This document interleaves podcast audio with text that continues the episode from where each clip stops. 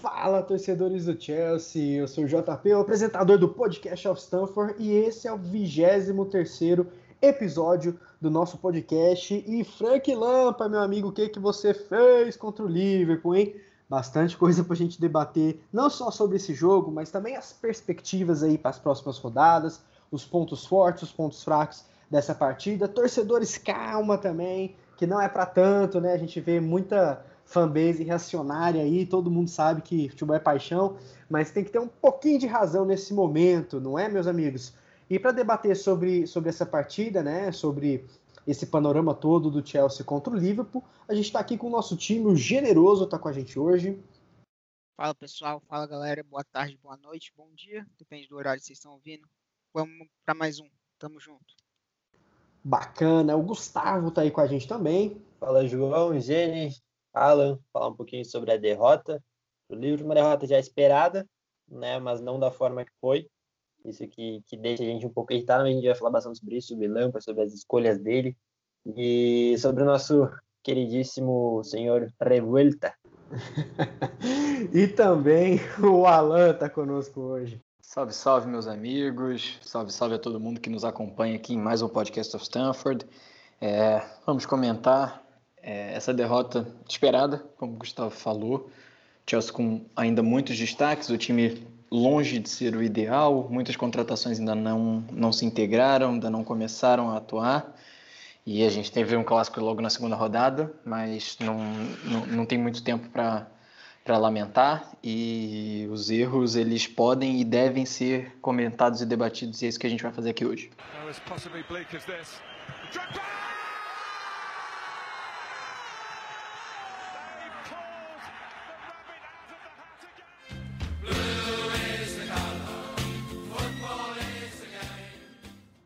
Boa, boa. Pessoal, eu acho que todo mundo está de acordo que é uma maratona, não é 100 metros rasos, né?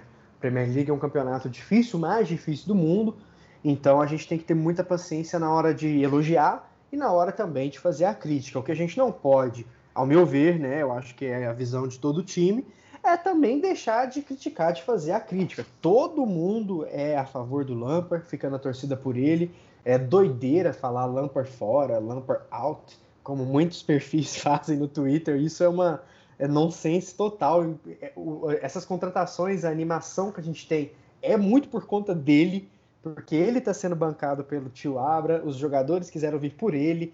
Então ele é o principal ponto focal de, toda a alegria que a gente viveu nessa pré-season e vai viver ainda na temporada.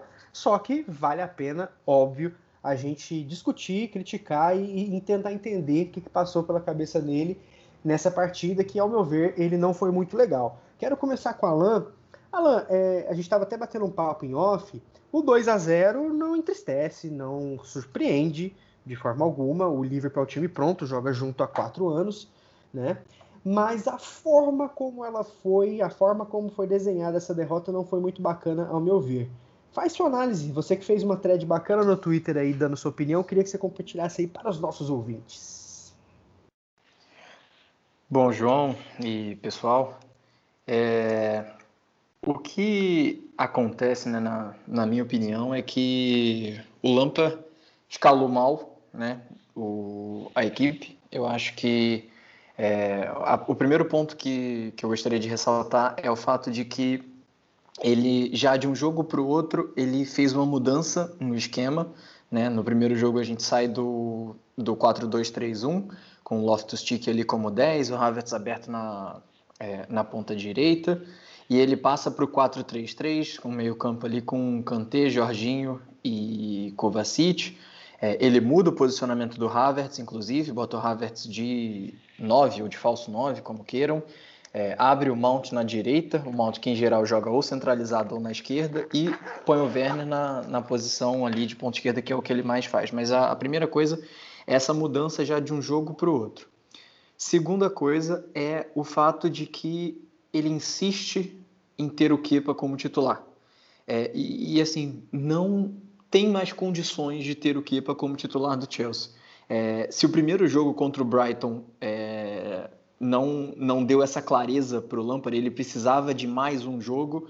É, o segundo gol é, contra, o, que, que, é, contra o Liverpool, né, que foi o dado de presente para o Kepa pelo Mané, é, foi o atestado final de que realmente não, é, não, ter mais, não tem mais como é, termos isso. Termos esse, esse jogador na, na meta do Chelsea. Tem que ser o Cavaleiro nesse momento, que não é nenhum primor, mas atualmente passa mais segurança do que ele, e quando o Mendy for anunciado, tem que ser o Mendy e o Kepa tem que passar a ser terceira opção, porque é isso o que ele é hoje. Esse é, esse é, é, é o ponto.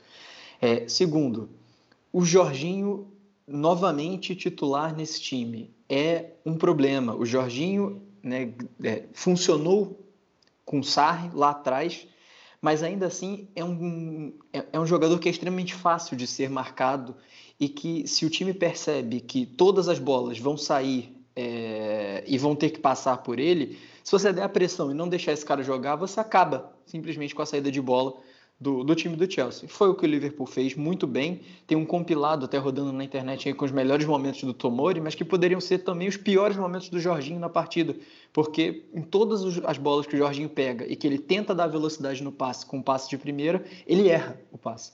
Então, ele não consegue passar, ele não dá velocidade e, além de tudo, ele não é um cara que dá é, poder de marcação, ele não gera é, é, lances de ataque para a equipe. E no, na chance que ele tem lá como batedor oficial de pênalti, ele vai e perde o pênalti para o Alisson. Enfim, é, eu, eu, eu, dei a minha opinião para o pessoal. Eu acho que se ele é o batedor oficial, ele tinha sim que bater mas ele poderia também, vendo que o momento não é dele, poderia ter dado a bola ali pro, é, pro Timo Werner, enfim, poderia ter, ter aberto mão.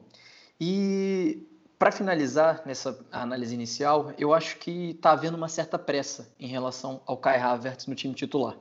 É, o Havertz é uma joia que o Chelsea foi buscar no, no time do, do Bayern Leverkusen, pagou muita grana, tá? A gente não pode esquecer que ele foi um jogador caro, não é o jogador mais caro, como muita gente está é, tá falando por aí, mas é, é, extremamente necessário que a gente tenha calma com ele. E isso vale para o Lampard também, porque o Lampard escalou ele nas duas primeiras partidas, nas duas primeiras partidas fora da posição que ele mais gosta de atuar, que ele mesmo já falou. É, não é porque ele já jogou aberto na ponta direita ou como centroavante no, no Bayern que é a posição que ele mais gosta. Ele falou que mais se sente à vontade jogando como número 10. Então talvez fosse o, o, o momento de ah, ok, vamos com calma. Não é porque ele chegou agora e né, treinou uma semana que a gente vai colocar o cara para jogar.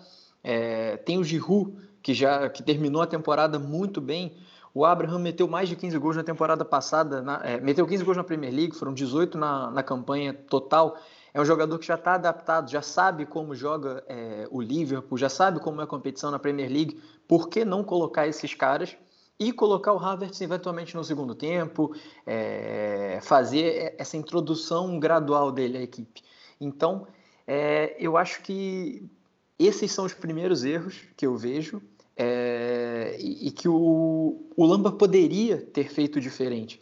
É, quando ele perde o Christensen, que é um problema sério, sem dúvida, ele poderia é, ter tirado o Jorginho, que estava péssimo na partida, e ter colocado é, o Aspilicueta, além de tirar o, o, o, Havertz, eu concordei com a substituição do Havertz para colocar o Tomori, ele poderia ter tirado o Jorginho, poderia ter colocado o Aspilicueta, Aspilicueta na lateral direita, Reece James no meio campo, fazendo a função ali, eventualmente de primeiro volante, ou jogando do lado do Kanté, para dar mais pressão ali na marcação do Liverpool, não deixar o Thiago jogar com aquele latifúndio que ele teve para jogar. Então, foram muitos pequenos erros que fizeram com que a gente perdesse o jogo, mas eu concordo que não é para fazer terra arrasada desse jogo. É, é, é foi a segunda partida no campeonato.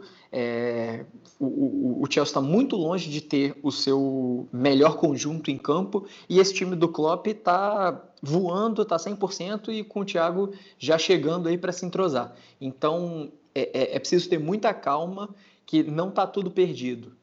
Sobre Sobre o posicionamento do Havertz, uh, eu gostei da questão do Lampard optar pelo Havertz como um 9 e aproveitar a velocidade do Werner, até porque a gente não pode dizer que isso não deu certo. Funcionou no primeiro tempo. Né? O Chelsea teve aí, se eu não me engano, pelo menos duas chances com o próprio Werner, onde ele não conseguiu passar pelo Fabinho. Muito porque muita gente falou ah, porque o um contra um do, do Werner é ruim. Não é. A gente viu na Bundesliga que não é.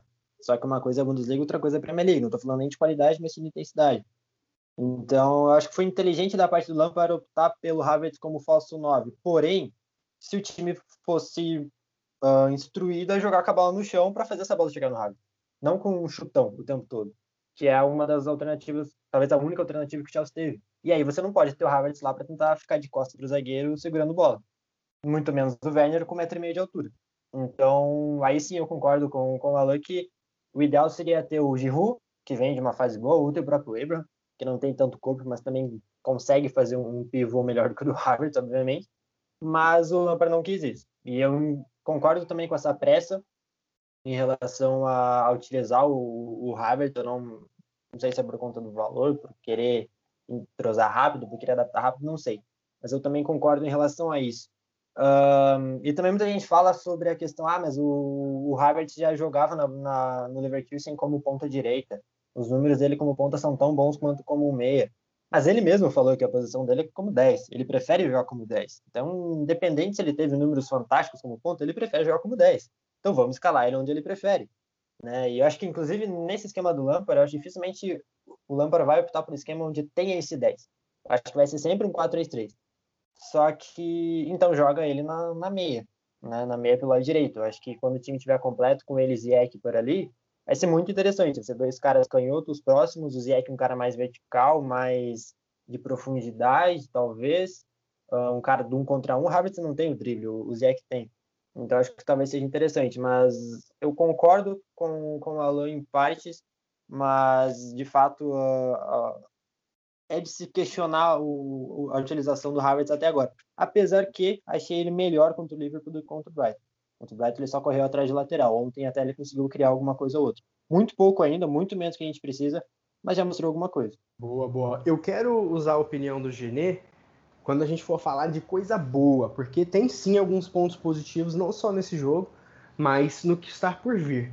Mas eu queria também, só para a gente amarrar essa, essa parte, eu enxergo que o pior erro do Lampard é, não foi nem o início que ele pensou, mas foi o plano de jogo que ele criou no momento que o Chelsea perdeu o Christensen. É, vocês já viram no nosso canal do YouTube o bate-papo meu do Gustavo. Eu não gosto do Christensen, não gosto mesmo dele. E eu acho que analisando o lance mil vezes, de cabeça fria, é, sem, sem clubismo, sem hater mesmo, eu acho que o tackle que ele dá no Mané entregou o vermelho para ele. Ele poderia não ter sido expulso, ele poderia aumentar as chances dele não ter sido expulso da, daquela maneira. É, a bola estava mais pro Kepa, mas vou confiar no Kepa? Não vou. Então eu acho que nisso ele não tem culpa. Mas um tackle abraçado por trás, talvez se fosse o Zumar ali, ele chegaria tropeçando, batendo nas costas do Mané, já pedindo desculpa pro juiz, levantando. Essas coisas fazem falta e o Christensen não tem isso. Não adianta a gente querer ter. Mas o que, que acontece? O Lampard entendeu naquele momento, ao meu ver, que ele precisava, entre aspas, segurar o jogo. Só que você não segura o jogo com o Jorginho, porque o Jorginho, um, ele atrai o adversário para o seu campo de defesa. O Jorginho, dois, ele estava totalmente anulado sem a bola. O Jorginho, número três, errou todos os passes que ele tentou, que não foram passes, toca aqui para mim aqui do lado. Ele não verticalizou em nenhum momento. E quatro, os caras estavam brincando com ele. Tem um GIF lá que eu não lembro quem tira ele de corpo assim, ele escorrega cai no chão. Então não rolava, ele errou a não tirar o Jorginho. E você não segura o Liverpool e sai impune. Todo santo jogo, temporada passada, que os clubes se defenderam contra o Liverpool, toma pelo menos dois gols, sendo que um pós 80 minutos de jogo. Quem entendeu bem isso foi o louco Bielsa. Se eu me defender, eu vou perder de 9 a 0. Então o que, que eu vou fazer? Eu vou propor jogo, eu não vou correr feito louco. Muita gente achou que o Leeds vai jogar kamikaze. Aquilo ali não foi kamikaze, amigos. Aquilo ali foi jogo proposto, aprofundando nas laterais, nos pontas, saindo para jogar. Óbvio que você se expõe, mas é um jogo pensado. E ele só não empatou, entre aspas, segurou o resultado que ele queria, porque o Rodrigo Moreno fez um pênalti ridículo lá, simplesmente. Então o, o, o Bielsa entendeu isso. Eu acho que faltou o punch do técnico para o Lampard na hora de montar o time para, entre aspas, segurar o resultado.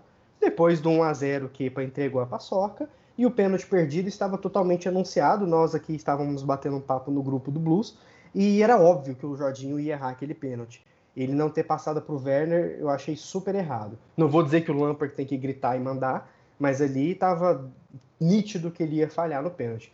Genê, se você quiser completar sobre os pontos ruins do jogo, manda bala, mas depois eu queria que você já emendasse nos pontos positivos, né? A gente sabe que tem Mendy iminente aí para vir, Tyrell, é, Silva, Ziyech, Pulisic, tem muita coisa boa, mas eu queria que você fizesse esse overview para a gente aí, se você concorda com a gente, e o que de bom a gente pode esperar aí depois desse, dessa derrota aí contra o Liverpool. Realmente, uma coisa que eu vou pedir paciência aos torcedores, por favor, paciência com o Werner, paciência com o Harvard, tenham paciência. A gente teve duas rodadas de Premier League. Não foram cinco, não foram dez, não foram vinte, foram duas. O cara nem jogou na posição preferida. Então para de chamar de bloqueiro, parem com isso, por favor. E vamos lá para os pontos positivos. A gente já viu um time diferente do primeiro jogo. Primeiro jogo a gente venceu, tá? Com placar melhor, ok. Mas eu consegui enxergar um time diferente. Esse jogo, até a expulsão do Christensen, a gente via uma defesa compacta.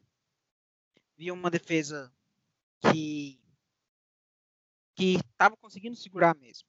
Tá, contra o Liverpool é um time que não adianta ficar segurando porque uma hora vai fazer ok. Mas a gente conseguiu segurar. O problema ali foi a expulsão do Christensen. Que cada um dá seu argumento, não vou entrar em se era para amarelo, se era para vermelho, opinião do juiz já era, já foi. É, coisa que a gente não via na temporada passada, ela só compacta. Se a gente teve uma defesa compacta com Zoma, Alonso, James e o Christensen, eu só consigo enxergar com bons olhos a vinda do Thiago Silva, que provavelmente vai ficar no lugar do Christensen, do Tio ali pro Alonso, e se o Mendy conseguir pular na bola e defender, já é melhor que o Kepa. Assim, eu vejo bons olhos esse time. Vai ser uma surpresa se brigar por título essa temporada. Uma surpresa não é algo que eu espero. Mas a gente já vê uma evolução de jogo para outro. O Harvest apareceu mais nesse jogo do que no jogo passado. O Werner não apareceu tanto porque esse jogo foi um jogo que toca pro Werner, toca pro Werner, toca pro Werner. Ele não teve um campo aberto para jogar.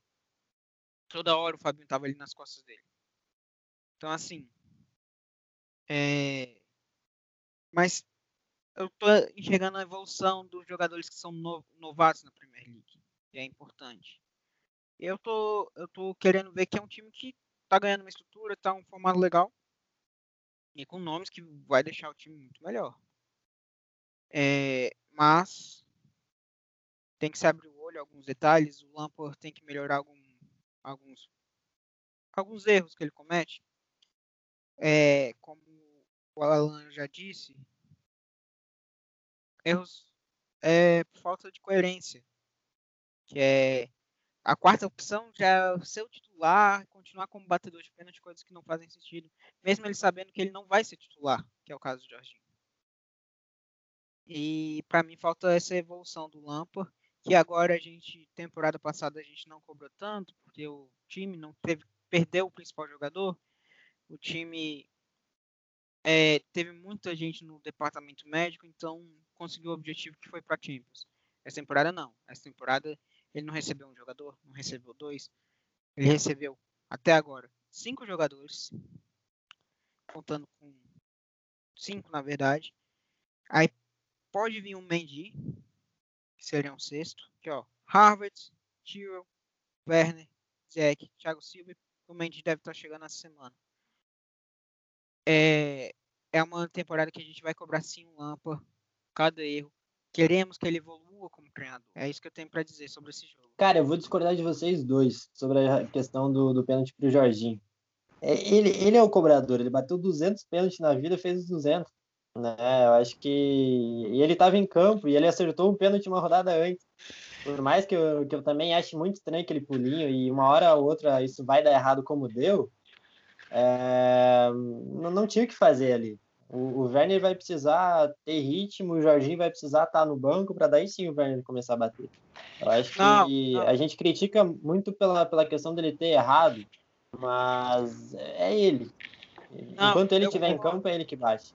Eu concordo com você, eu concordo com você. Eu só não acho coerente o Lampard manter ele como batedor, sendo que vai ser um jogador reserva. Mas se ele é o titular, se ele tá jogando, ele foi escolhido para ser o batedor, ele tem que bater. Eu, eu acho, eu, foi, É, foi, sim, como ele até- tá foi como até comentei, Ele tá né? campo. Foi como eu até comentei. Ele, ele, ele é o cobrador, ele tem números que o credenciam para cobrador. Só que é aquela máxima, né? Futebol é momento. E a gente já viu muito nessa vida, a gente acompanha a Premier League há muito tempo e a gente sabe de algumas coisas que acontecem ali e acontecem mesmo. É que ali era muito óbvio que ele ia errar, muito mesmo. É, ele tava fazendo uma péssima parte. É óbvio que é fácil falar, né, gente? Depois, eu, eu não tô lá, eu tô analisando depois. Só que para mim era tão evidente que ele ia errar, porque ele tava fazendo. Ele foi o pior em campo. Ele, não, ele foi pior que o Kepa. O Kepa entregou o segundo gol lá, mas o Jorginho foi. Foi uma das piores partidas que eu já vi um, um primeiro volante fazer. Ele tava mal de tudo, ele tava completamente anulado, né? E, e- e aquele pênalti foi. Ele não ia fazer o Chelsea voltar pro jogo. E, e o Werner já foi o segundo pênalti que ele arrumou solo ali na, na Premier League. Eu acho que ali faltou o pênalti de raiva. Ali era um dedão no meio, mais do que um, um pênalti que a gente já sabe. Óbvio. Eu, É, eu- isso aí eu- sim, né? Especulação, é o que eu acho, vendo depois. Só que pra mim ele era muito óbvio que ele ia errar. é, eu sempre acho que ele vai errar. No momento que ele dá aquele pulinho, eu sempre acho que ele vai errar. Só que ele sempre É. tava acertando. Tem uns Então, caras do é Brasil complicado. começando a copiar ele, né? O zagueiro do Curitiba lá, o Sabino lá. Pois é. Vai começar a copiar. Errou esse jeito. É, eu- é muito, é um pênalti estranho, mas que tava dando certo. É compreensível ele ter batido. Mas de fato, fez uma partida Sim, muito sim, ruim. não, e, Compreensível é. com e aquela coisa, né? Aquela coisa que a gente sempre fala, não, não bate. O estilo de jogo do, do Jorginho não bate com as ideias de, de, de jogo do Lampard, não bate. Isso a gente já falou 300 vezes aqui. Aí Mas tá- ele voltou pro time e tá lá. Sabe Deus quando que vai sair. Ele era a quarta opção. A gente só não tem um Gilmore hoje, né? Então ele já volta liderando como capitão. Tudo eu acho estranho essas escolhas. Eu acho essas escolhas estranhas. Inclusive, eu quero voltar com o Alan, passar a bola para ele, para perguntar para ele o seguinte, né? É, a gente comentou, a gente já fez um podcast inteiro para isso, num dos episódios, que é a falta de convicção versus você estar perdido.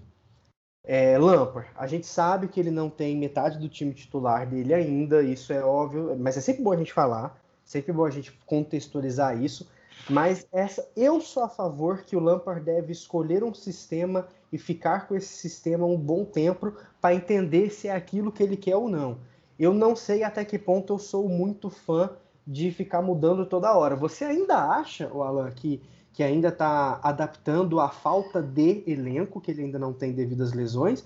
Você acha que ele está um pouquinho perdido? Que, que, que você, como você enxerga isso aí? Eu acho que ainda falta convicção é, ao Lampa. Eu acho, eu já falei isso 900 vezes. Eu sou sempre a favor de que treinador nenhum deve ser refém de esquema. É, eu acho que o Chelsea era refém com o Sarri daquele esquema e todo mundo já sabia como o time ia jogar e isso facilitava com que a marcação dos outros times é, se adaptasse né, ao, a, ao nosso modelo de jogo. Eu acho que treinador nenhum pode ser refém e eu acho que um pouco de, de flexibilidade é importante. Mas ao mesmo tempo, a partir do momento em que você não dá uma cara para o seu time, é, você não acaba que os seus jogadores não desenvolvem o, o, conjunto, não desenvolvem essa forma de jogar em que eles passam a se achar facilmente dentro de campo.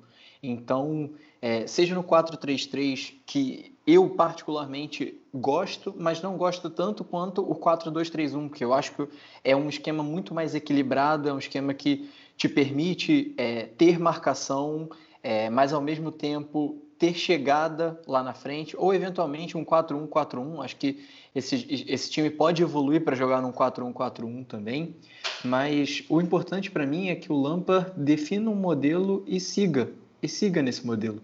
É, tá faltando convicção, tá faltando convicção para mim sim, e acontece, parece que a gente vai sempre se adaptar ao próximo adversário, ou então a gente vai é, deu, pô, deu certo o esquema num jogo, a gente vai repetir contra o próximo adversário, como ele fez na temporada passada diversas vezes com o 3-4-3, por exemplo. É, deu certo num jogo contra o Arsenal, se eu não me engano, vencemos o jogo, no jogo seguinte ele repetiu e o time perdeu. E jogou mal e jogou completamente diferente. É, já nessas duas primeiras rodadas, é, ele entra com um esquema, é, foi mais ou menos ali, aí muda já para jogar contra o Liverpool. É, tem essa questão aí do Jorginho, que estava já completamente escanteado dentro do elenco e volta tendo toda essa né, é, esse cartaz que, né, querendo ou não, ele já era o batedor oficial, ele já era o, o vice-capitão da equipe, mas ele estava assim, que, né, é, ele terminou a temporada como reserva.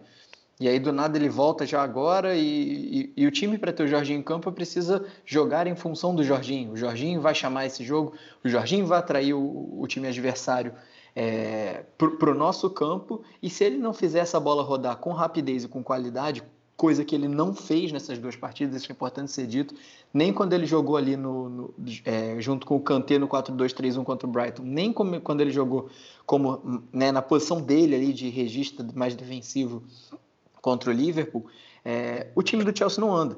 Então, o Lampard continua, é, digamos, é, hesitante, mas eu acho, nesse primeiro momento, eu vou dar o benefício da dúvida pelo fato dele não ter o elenco inteiro à disposição. Eu acho que né, ali pela quinta, sexta rodada, a gente espera que o Pulisic já esteja de volta, que o Ziyech já esteja de volta, que o Tio já esteja, o Tio e o Thiago Silva já estejam em forma né, é, no jogo, que o Mendy já esteja adaptado, já esteja jogando, se é que ele vai ter que fazer quarentena quando chegar, enfim, e que aí a gente vai ver de fato o, o, qual que é a cara que o Lampard vai dar para essa equipe. Eu concordo, e é uma coisa que a gente falava temporada passada, né, de ter aquele equilíbrio a gente tem que cobrar do Lampa, a gente também tem que entender que temporada passada também ele nunca teve elenco inteiro à disposição. Né? Acho que talvez se ele teve um mês com todo mundo à disposição, acho que foi muito. Então a gente precisa sempre cuidar com isso. Dá para cobrar, mas também tem que entender o contexto. O contexto não é muito favorável para ele. Mas essa forma de jogar, uh, a gente consegue observar ideias de um time mais objetivo, de um time que pega a bola e já visa o gol, que não é aquele time que fica trocando 258 mil passes como era do Sarri. Mas acontece isso no jogo seguinte, por exemplo, contra o Liverpool, o Chelsea simplesmente abandona a bola e fica jogando só em ligação direta. Então é complicado, você precisa ter um modelo de jogo. Uh, o Ancelotti, no, na, na, biografia dele, ele fala sobre isso, inclusive citando o Chelsea, que um, o treinador ele precisa ter uma forma de jogar, ele precisa ser flexível também, mas não completamente. Ele precisa se adaptar ali uma coisa ou outra. O melhor exemplo que a gente tem recente é o Conte. A gente tinha um Conte com Kanté e Fábricas ou Kanté e Matite. O jogo que era mais difícil, precisava se fechar um pouquinho mais, entrava o Matite. O jogo onde o Chelsea estava bem a defesa, entrava o Fábricas. Isso deu certo a temporada inteira. Então, acho que é mais ou menos por essa ideia, não trocar simplesmente tudo, mudar esquema, mudar a forma de jogar, entregar a bola para o adversário, jogar em contra-ataque. E se você joga em contra-ataque, se você joga em ligação direta, você não pode ter um cara como o Havertz, como eu já falei, né, para segurar essa defesa. Então é, é, é, bem complicado. Às vezes você mudar um posicionamento, uma, uma questão tática aqui ali, beleza. O Ancelotti, nesse mesmo livro, ele falava que quando ele chegou, né, ele implementou a árvore de Natal ali com o esquema dele. Só que para ele abrir espaço para o Lampard chegar na área, ele precisou tirar uma Ludá de onde ele estava, que era como se fosse um meio atacante, meio pela esquerda, mas que está muito mais centralizado que pela esquerda, e jogou uma Ludá lá para ponta. Jogou o cara lá na, quase na, rende com a lateral para poder abrir espaço para o Lampard entrar e foi assim que o Lampard fez 20 gols na temporada. Então acho que falta um pouco disso para o Lampard ainda, né? O Lampard como treinador no caso. Eu escrevi sobre isso um tempo atrás. Uh, falta essa essa inteligência, essa manha, não sei como chamar isso, de, de mexer poucas coisas de acordo com o adversário e não mexer completamente como ele está fazendo. Então falta assim um pouco de convicção, mas a gente também não pode esquecer que está sem metade do elenco. E isso é muito importante. A gente precisa definir isso. Ah, por exemplo, hoje eu vi um jornalista participando de um, de um programa onde ele falava: ah, o Chelsea investiu 200, 300 milhões de libras e ainda não rendeu. Mas o cara esquece que metade das mais da metade das contratações ainda não estão jogando. Então a gente precisa ter esse equilíbrio antes de pedir a cabeça do Lampard, e, enfim. É isso aí. O que, que você acha, Gene? Eu, eu concordo plenamente. Eu acho que vocês sintetizaram muito bem. É você ter a sua convicção, o seu jeito, o seu estilo, né? Sua impressão digital e fazer pequenos ajustes pertinentes quando são pertinentes. Eu acho que aí cada eu tenho um playbook aqui. Cada jogo eu pego uma página e, e vou fazer de tal maneira. Eu acho que não é bem por aí, mas óbvio que é sempre bom contextualizar as lesões. O que, que você diga? É uma coisa que, João, é uma coisa que a gente pode pensar. Não existe time campeão que não tem uma cara. Concorda? Não existe. Você precisa não ter existe. uma, uma, uma forma de jogar. Você não pode mudar a forma de jogar, mudar esquema tático, mudar time titular a cada rodada. Exato. Você precisa ter uma forma. Você precisa Eu saber o que desconheço você tá um fazendo time, né? que- Eu desconheço um time que foi campeão. Cada jogo de um jeito, é uma surpresa. Quem É, será que joga? Quem, como. como será que vai hoje? Não tem como, né? Você concorda hoje, Ney? Não, concordo. O Lampard tem que definir o que ele quer, qual vai ser o estilo dele, qual que é o padrão dele. Não pode, ah, contra esse adversário eu vou mudar, contra o outro eu vou mudar. Não, tem que manter um padrão. Uma coisa é você enfrentar um, um City fora de casa e você sabe que vai ser uma partida defensiva. Aí você não mantém o mesmo elenco. Você olha para quem você tem no, no banco e forma aquele elenco para aquela partida específica. Ok, uma partida difícil, uma partida hard. Mas jogar com Brighton de uma forma, jogar com West Ham de outra, jogar com... Cara, essas partidas, desculpa até não querendo diminuir esses times, mas são partidas que a gente tem que impor o jogo. Tem que ter nosso estilo. O adversário que, que tem que é, ir atrás, buscar uma forma de atacar nosso estilo. E não a gente que tem que montar um estilo para cada jogo. Se montar um estilo para cada jogo, querendo ou não, isso vai atrapalhar até os jogadores se conhecerem do próprio time. O que cada um vai fazer. Porque uma partida, um, ele vai ter que, que fazer o facão. Na outra é para ele jogar mais aberto. Isso vai atrapalhar o próprio time. E ele precisa definir esse estilo. Para mim, eu acho que ele não tem muito estilo dele ainda. Ele está se baseando no Chelsea dos últimos anos para tentar criar o estilo. Que foi já o primeiro. É, aquele do Conte, que apesar de era um esquema com 3, 3, 4, 3, mas você pega a base ali é o mesmo, que são os dois volantes, no caso o Kovacic e o Kanté juntos, aí o Alonso aberto, só que aí fica com o centroavante, os três, né, o Alonso pega um lateral, então assim, no esquema, no papel, são bem diferentes, mas em campo acabam sendo esquemas muito parecidos, e, e aí eu não vejo ele colocando a cara dele, não vejo ele querendo o estilo dele. E se não tiver o estilo dele, cara, se quer título e jogar um jogo de cada maneira, são coisas que que não não se conversam. Até porque a gente pode ver, ah, mas o Chelsea que foi campeão da Champions não era o Chelsea ofensivo, não era o Chelsea. Cara, o Chelsea campeão da Champions foi o Chelsea durante a temporada toda. Um time recuado, um time que esperava o adversário atacar um time que sabia do potencial do adversário e se defendia para poder pegar uma bola, resolver um contra-ataque. Assim que a gente eliminou o Barcelona. Ganhou de 1 a 0 o primeiro jogo, no jogo da volta, dois contra-ataques. Estava perdendo de 2 a 0, empatou, é, diminuiu no primeiro tempo e empatou no segundo, porque tinha um estilo de jogar. Já o Chelsea do Ancelotti, que foi o recordista em número de gols, tinha um estilo de jogar. O Chelsea do Conte, que foi campeão é, o último no, título nacional nosso, tinha o estilo de jogar. O Chelsea do Sarri tinha o estilo de jogo do Sarri e a gente terminou campeão da Europa League. Mas sem estilo de jogo, a gente não vai ganhar nada. Temporada passada a gente não ganhou nada e olha que a gente chegou à final. Mas na final a gente perdeu. Por falta desse estilo. Maravilha. E pessoal, você tem uma hora boa para imprimir pontuação ali, ganhar gordurinha, botar o time para rodar é agora, né? A gente enfrenta o Bursley, né, pela Copa da Liga, onde acredito que o Lampard vai rodar bastante e deve, né? Mas depois a gente tem o West Bromwich, que é um time duro, um time chato, mas que é bem tranquilo, dá para ver que vai brigar para não cair mesmo, né? Depois a gente vai pegar o Crystal Palace, que é um time chato, ganhou bem do United, né? São confrontos difíceis ali em Londres. E depois a gente vai pegar mais um time que é aqueles jogos que a gente fala, putz, tem que ganhar, que é o Southampton, né? A defesa do Southampton é uma mãe. Então é o melhor, melhor fase, melhor época para a gente poder imprimir essa, essa, né? Essa impressão digital mesmo que o Lampard quer no time. São jogos interessantes, são jogos que eu prevejo muitos gols, né? E espero que o Chelsea acerte a defesa para ter uns clean sheets aí, né? Rezando para que o Mendy volte logo. Pessoal, quais são as expectativas de vocês para essas três partidas que eu citei?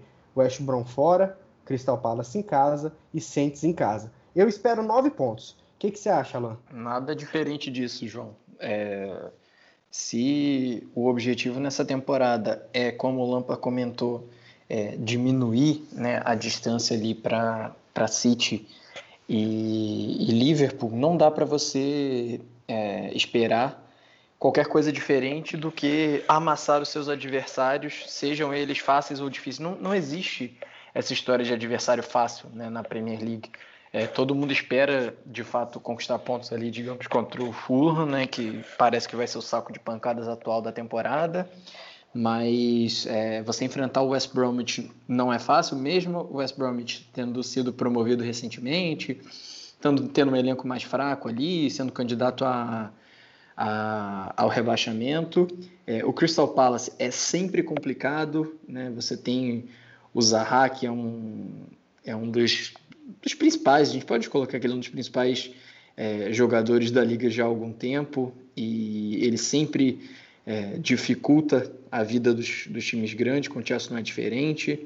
É, então, mas ainda assim, o, se o time quer brigar lá em cima, tem que fazer como o Liverpool fez hoje. A gente está gravando isso na, esse podcast na segunda-feira. E o Liverpool, mesmo tomando uma pressão ali no final do Wolverhampton, o Liverpool, não, desculpa, o Manchester City, tomando uma pressão ali no final do, do Wolverhampton, segurou o resultado, achou o terceiro gol, matou o jogo lá no, na finalização do Gabriel Jesus. E o Chelsea precisa fazer isso. O Chelsea precisa é, tem, que, tem que jogar bem, isso é claro, mas se não jogar bem, tem que ganhar do mesmo jeito. Isso é o mais importante. E então né, não, não há como esperar qualquer coisa diferente de, de três vitórias. E você, Gustavo, o que, que, você acha? Você acha que é por aí mesmo? Uh, sim, sem dúvida. A chance de, inclusive, você dar, como posso dizer, além de você dar ritmo, você dá confiança, principalmente para Werner e para Havertz, né? Que eu acho que é, é o mais importante agora. Já que a gente está botando o Havertz para jogar todo o jogo, vamos botar ele para jogar em jogos que teoricamente são mais tranquilos, onde ele vai poder jogar o jogo dele. Né? E provavelmente também nessa sequência a gente vai ter o Zeke de volta, e aí é toda aquela questão que eu falei de você adequar o, o, o Havertz no, na posição dele. Mas, João, um, me, vocês falaram de clean sheet, me veio uma coisa na, na cabeça. Que eu queria só que você, vou dar uma de apresentador aqui, só que vocês me dissessem sim ou não. O, o Chelsea contratou o Barry, né? O auxiliar que veio do Wigan para para ajustar o sistema defensivo. Vocês acharam que, que houve melhora? Eu achei o time mais organizado. Diz aí sim ou não os três, só para ver se eu estou errado ou se ainda continua não, sim, sim, sim, sim. É. é. então, tá vendo? É, só isso mesmo que vocês falaram de clean sheet, eu tenho certeza que essa temporada a gente vai ter mais clean sheet. Obviamente, sem o Kepa no gol, né? porque o sistema defensivo tá agitadinho, mas o Kepa dá um jeito de entregar. Mas eu acho que que a, a, tendência é que, inclusive nesses jogos, né? Porque a temporada passada a gente tomava gol em todo jogo, mesmo pegando o último colocado. Nessa, nessa sequência dos próximos jogos, acredito que, que vem clean sheet, até porque a gente não vai ter quepa. E até com o Cavadeiro a gente consegue clean sheet, porque eu realmente estou vendo a defesa mais equilibrada e um posicionamento mais adequado. E com a, com a entrada do Thiago Silva ali, a tendência é melhorar de vez. E do Tio também, obviamente, né? Porque a gente para de, de, de ter uma avenida pelo lado esquerdo. E nove pontos, Diniz? Você acha que a gente ganha esses próximos três aí? Acho que sim. Acho que sim. É, vejo já o time cada partida mais evoluindo. É, então, assim, provavelmente vai ganhar. É, ainda tem volta de jogadores que vão agregar bastante. O time tá, tá cada vez mais encaixado.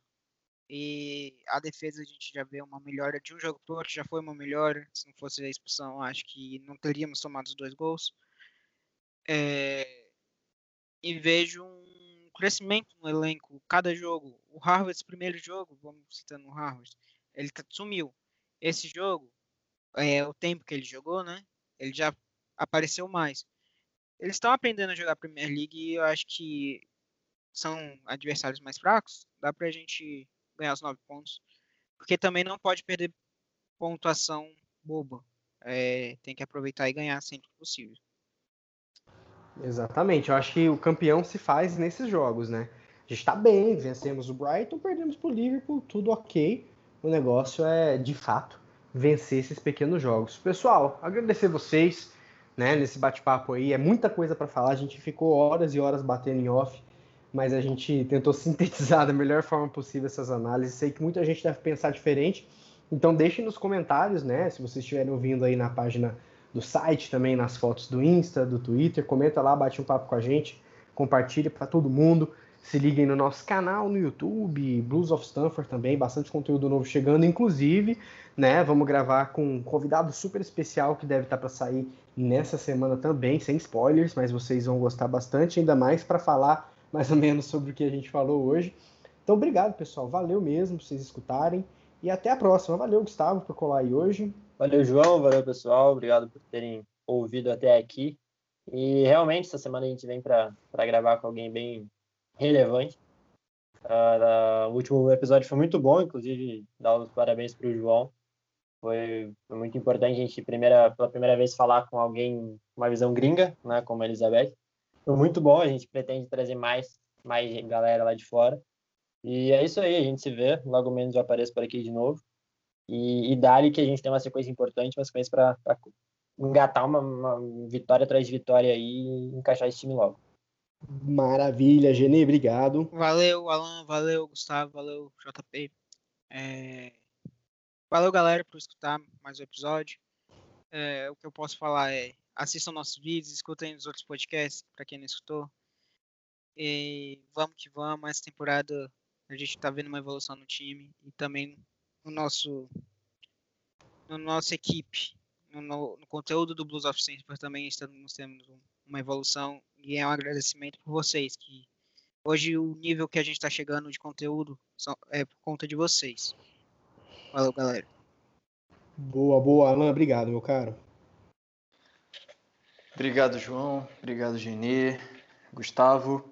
É, vamos lá, tem mais uma semana cheia aí pela frente. É, Quarta-feira tem jogo contra o Burnsley. É, eu confesso que eu fico sempre muito ansioso para ver esses jogos de Copa, sobretudo nos primeiros, é, nas primeiras rodadas, porque é de fato a chance que a gente tem para ver o, o, o restante do elenco rodando, né? Então, para ver aqueles jogadores que eventualmente não têm tido muitos minutos ou que não vão ter muitos minutos ao longo da temporada, é, para ver como eles estão, né? E eu confesso que para esse jogo eu estou muito é, na expectativa muito grande de ver o, o Odoi e o Ruben Loftus-Cheek. Espero que o Cheek seja escalado numa posição que o favoreça. Eu, para mim, é, eu vejo o, o Tic como um, como um meio-campista é, box to box, como alguém para jogar ali, é, ou eventualmente um número 8 que seja, mas não um número 10, não um ponto aberto pela, pela esquerda, como ele já foi escalado recentemente. E tem muita expectativa em relação ao Odói, acho que ele é realmente.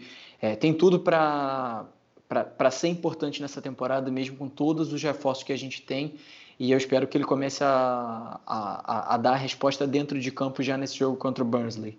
Então, é, vamos acompanhar. Tem Burnsley aí, tem West Bromwich no final de semana e tem, tem mais conteúdo bom saindo no site, saindo no YouTube, saindo é, nos podcasts. Então, é, muito obrigado a todo mundo que, que faz esse projeto junto com a gente e até a próxima.